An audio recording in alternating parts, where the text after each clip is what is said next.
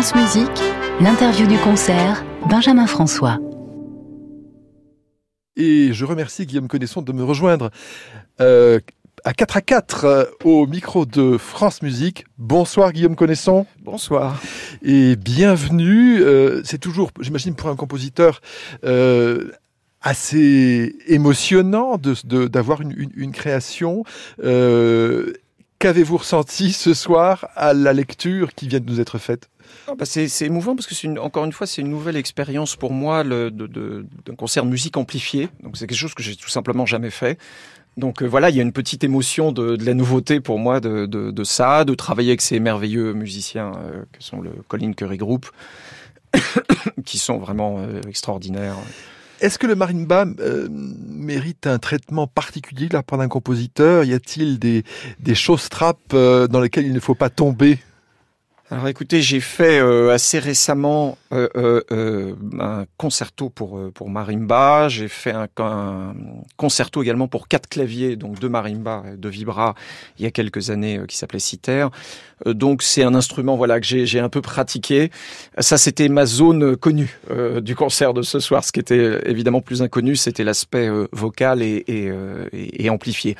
Donc non, c'est un instrument, le, le, le marimba, qui est un instrument très euh, souple, qui a une sonorité merveilleuse. Ah oui. On, pense. On se euh, dans un rêve. Oui, voilà. Et j'aime beaucoup l'employer le, parce qu'évidemment on connaît euh, tous l'aspect rythmique que Reich a beaucoup employé.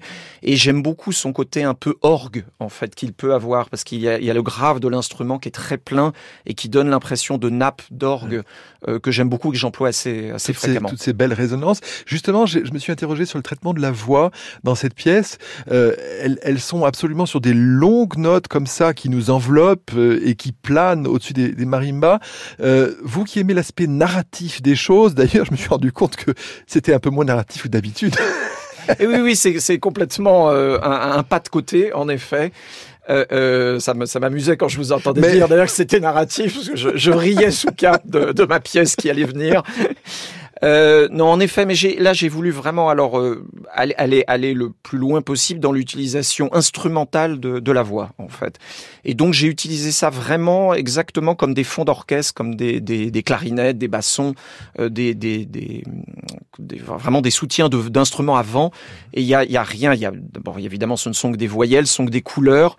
Et l'idée, c'est vraiment que ça soit le plus fondu possible aux instruments et qu'on n'arrive plus à distinguer euh, qui fait quoi en fait, que ça devienne un seul objet sonore. C'était mon, mon, idée de départ, d'où l'image du kaléidoscope, d'une image comme ça tournoyante et euh, colorée.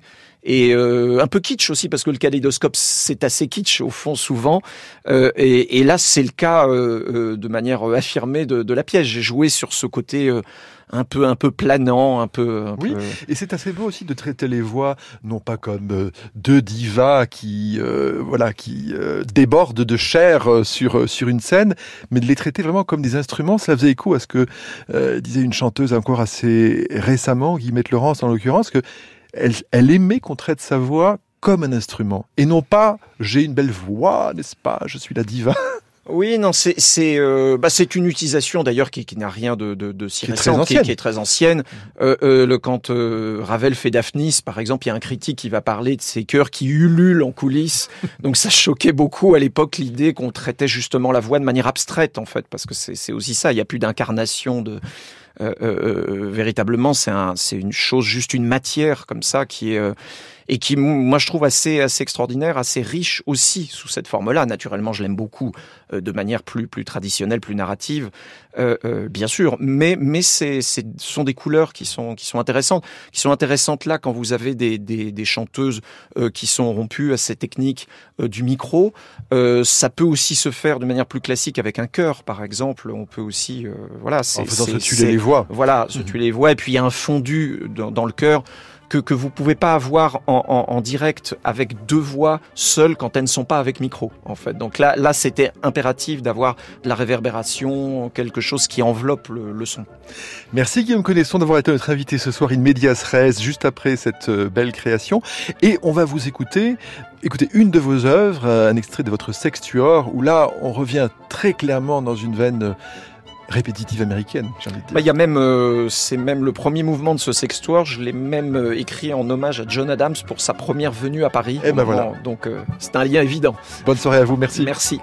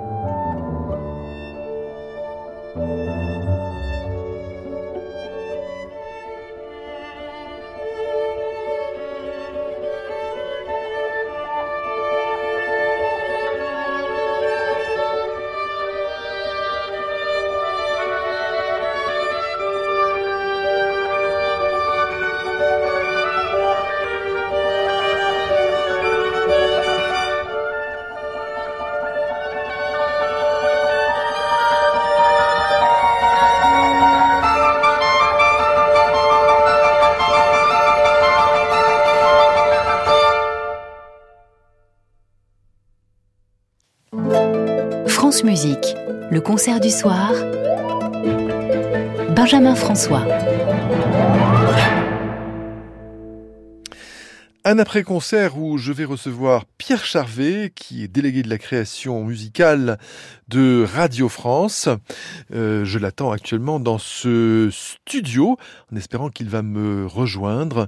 Peut-être que Catherine Prinlegal peut me faire signe pour me dire si elle le voit arriver 4 à 4 jusque dans le petit réduit où je me trouve. Eh bien, si Pierre Charvet n'apparaît pas, je crois voir une silhouette que je connais dans la pénombre. Mais non, ce n'est pas Pierre Charvet. Eh bien, je propose de pouvoir euh, écouter dans un premier temps ce que j'avais prévu de vous faire écouter, à savoir Techno Parade pour flûte traversière, clarinette et piano de Guillaume Connaisson. C'est une pièce euh, tout à fait intéressante en un seul mouvement, euh, basée sur une pulsation continue d'un bout à l'autre avec deux motifs tout à fait incisifs qui tournoient et s'entrechoquent, donnant à la pièce son caractère à la fois festif et inquiet. Les hurlements de la clarinette et les patterns obsessionnels du piano cherche à retrouver l'énergie brutale des musiques techno. Au centre de la pièce, le pianiste et son tourneur de page ou sa tourneuse de page poursuivent les rythmiques dans le piano à l'aide, tenez-vous bien, d'une brosse. On écoute.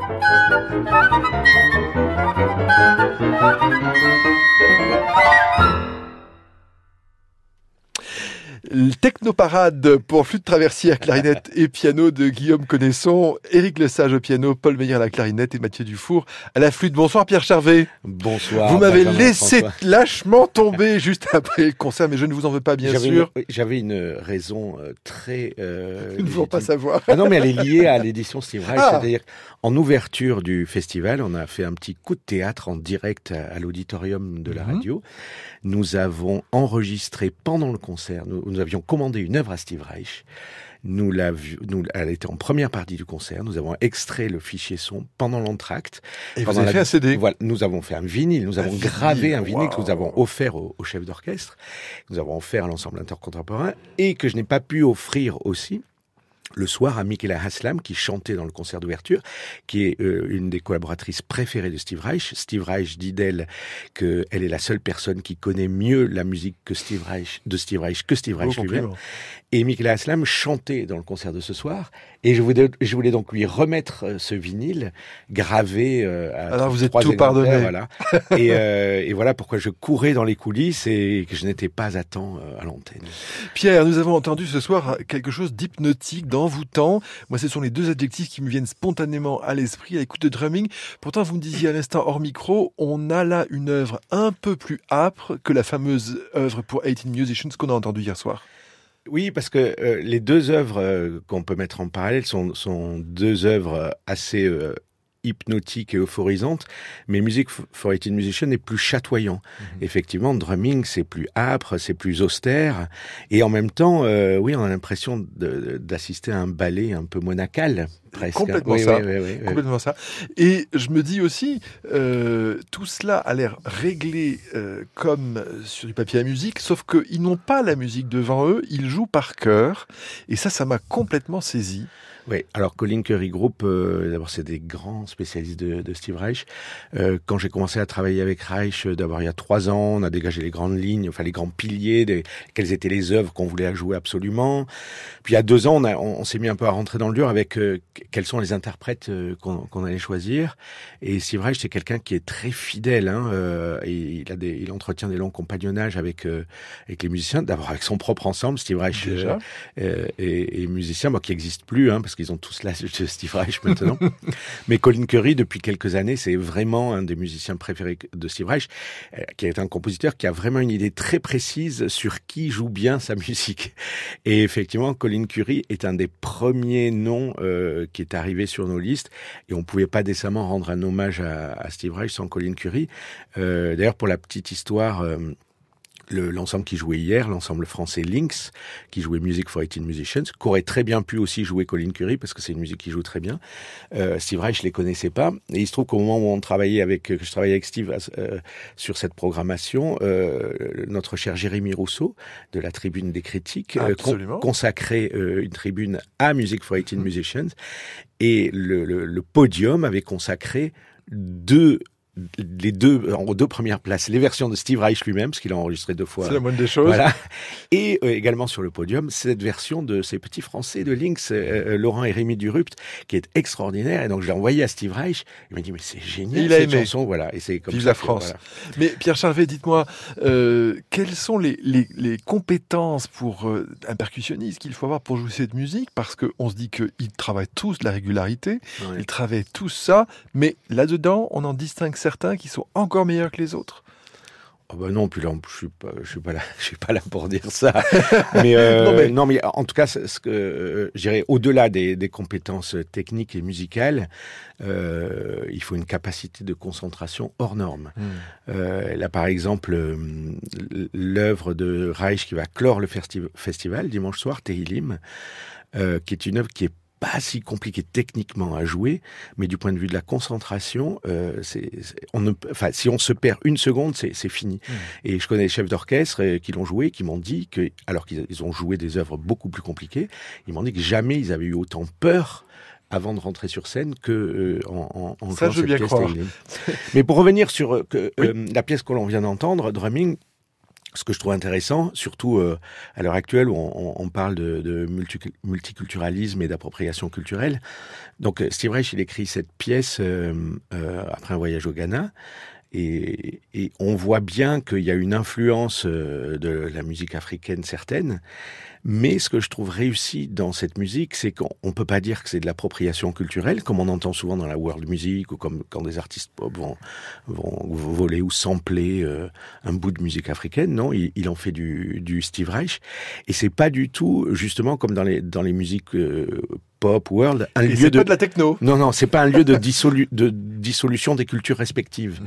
Euh, il en fait quelque chose qui, qui permet au, au, au, à chacune des musiques, je trouve, de, de s'éclairer l'une l'autre. Et il en fait une œuvre qui est, qui est unique et qui est, qui est propre à lui. Bien, Pierre Charvet, euh, je vais vous faire écouter une œuvre qui va vous intéresser.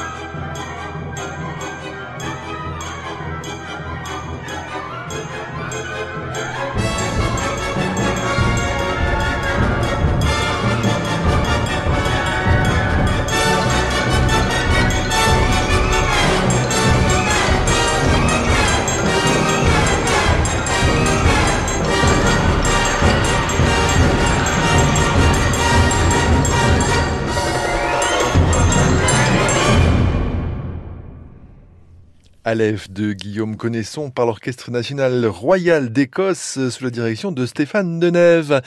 Pierre Charvet, on est toujours euh, encore impressionné par ce qu'on a entendu ce soir et cette euh, merveilleuse énergie qui ressort de tout cela.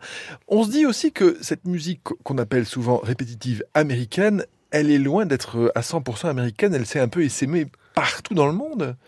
Ben, c'est ça qui est intéressant, avec, avec Steve Reich, c'est que euh, moi j'aime bien, je m'intéresse aux, grandes lignes de force de l'histoire. J'aime bien dire que bah, quand Dvorak est arrivé euh, fin 19e au, au, aux États-Unis et qu'il a créé avec lui-même ébloui par l'énergie, la grandeur du pays et qu'il a créé la symphonie Nouveau Monde, qu'il a tendu ce miroir, là à l'Amérique, ce miroir musical dans lequel l'Amérique s'est reconnue et à partir duquel les Américains ont créé leur propre identité musicale, la musique de film, la musique hollywoodienne.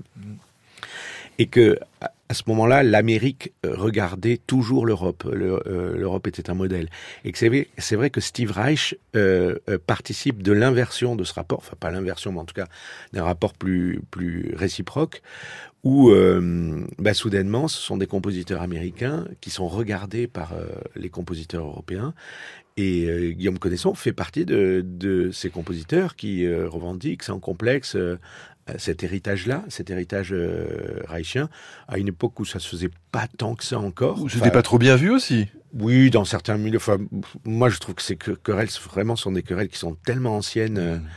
Euh, quand j'entends des compositeurs de ma génération parler encore hein, Boulez, Utile, ça c'est comme si Boulez se plaignait de Ducas ou de Forêt. Enfin, c'est de l'histoire très ancienne. Non, ce que je trouve intéressant, c'est qu'il y a des compositeurs français maintenant, oui, qui se revendiquent de Steve Reich et qui, et qui et, et, qui se qui se l'approprient et qui en font autre chose. Et justement, euh, la, la, commande que on a décidé de passer euh, pour le festival à Guillaume Connaisson euh, est, légitime, enfin, est justifiée à nos yeux. Donc la première pièce qu'on a entendue ce soir. Voilà, pour, moi, elle était vraiment, c'est il fallait il fallait qu'on passe commande à un des, des brillants compositeurs français qui se revendique de cet héritage.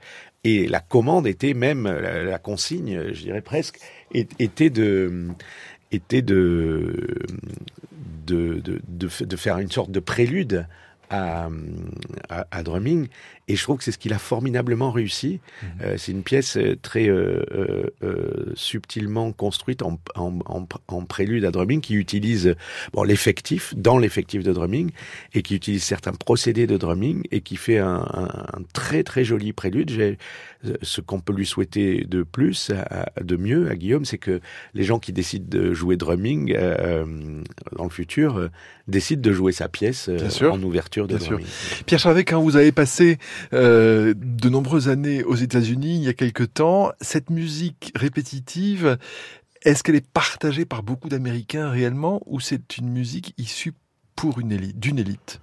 Ah non, enfin alors d'abord je dirais pas que j'ai passé, euh, enfin j'ai vécu. Vous avez vécu aux États-Unis, oui oui dans les années 90, oui oui longtemps, mais j'ai vécu à New York mm -hmm. et New York c'est pas les États-Unis. C'est vrai. Euh, ensuite aux États-Unis, et je dirais qu'il existe deux sortes, enfin, deux, trois sortes même de musique.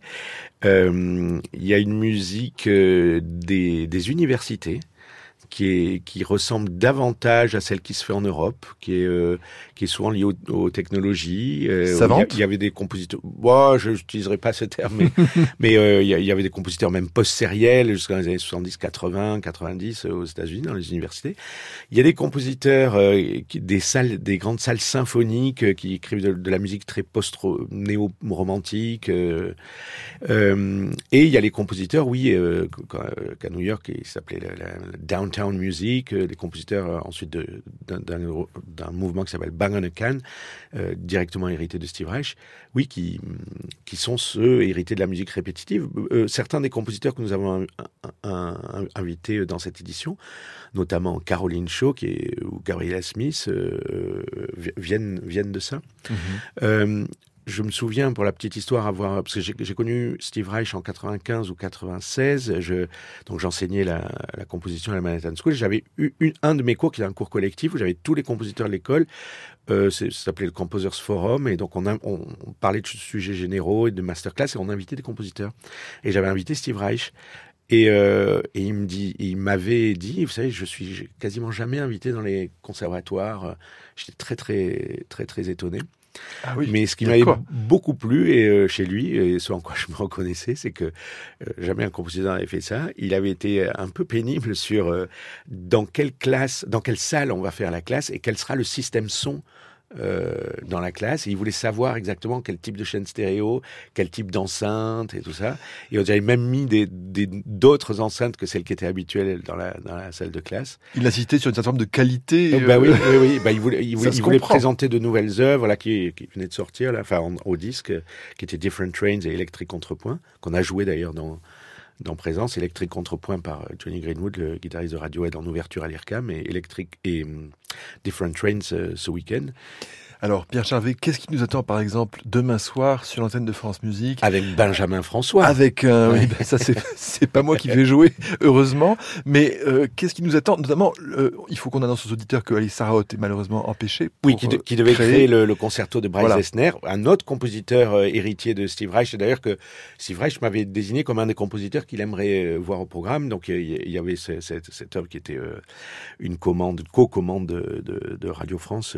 Et qui sera donnée une voilà. Euh, et donc la grande œuvre de, Steve Reich que nous jouons demain, c'est de Desert Music, qui est sans doute son œuvre la plus vaste. Je crois qu'il est jamais composé en, termes d'effectifs. Euh, nous avons passé commande aussi pour le chœur et l'orchestre euh, à Michel Reverdy, qui est une formidable compositrice française, qui est pas assez jouée. Et pour remplacer, mais enfin on remplace pas poste pour poste, comme on dit dans, dans, le foot ou dans le rugby, le concerto de Bryce Dessner, les percussionnistes du Philharmonique de Radio France joueront clapping music. Alors ça, D'ailleurs, il me semble que par rapport à France Musique, quand vous entendez les, les podcasts, ça commence par Clapping Music. Exactement. Voilà. Et d'ailleurs. ça, c'est vous, Pierre Charvet, qui oui, à l'époque. Oui, Je voulais vous le faire dire, mais désolé. il faut noter qu'au même moment, parce que à présence, euh, nous n'avons peur de rien, et devant le succès euh, de cette édition, il y aura même deux concerts à la même heure, euh, puisqu'il y a un concert à la Philharmonie, mais il y a un concert au Studio 104 où nous nous trouvons, et euh, c'est un des concerts qui paradoxalement, a le plus euh, séduit euh, Steve Reich dans la programmation. Il m'a renvoyé plusieurs mails à ce sujet en me disant ah c'est tellement génial d'avoir eu cette idée parce que c'est euh, le type de concert euh, que lui ne voit quasiment jamais aux États-Unis. C'est un concert de tape music, enfin de, de pièces pour bande magnétique pièce acousmatique, alors qu'il y a une grande tradition de ça en France et en particulier à la radio. Et parce qu'il est l'auteur, lui, au début des années 60, de deux pièces majeures qui ont contribué à, à, à forger son langage, qui sont euh, Come Out et It's Gonna Rain, ce sont des, des boucles mélodico-rythmiques. It's gonna rain, it's gonna rain, it's rain, rain, rain, voilà. Euh, et on jouera ces pièces-là. Vous allez faire pleuvoir demain, voilà. attention. Et ça l'excitait beaucoup. Euh, et on jouera aussi euh, d'ailleurs une euh, pièce d'un de ses maîtres, un de ses professeurs, qui est une des plus belles pièces électroacoustiques de, de, de l'histoire et des préhistoires, de la préhistoire de la musique électroacoustique, l'Omaggio a Joyce de Luciano Berio.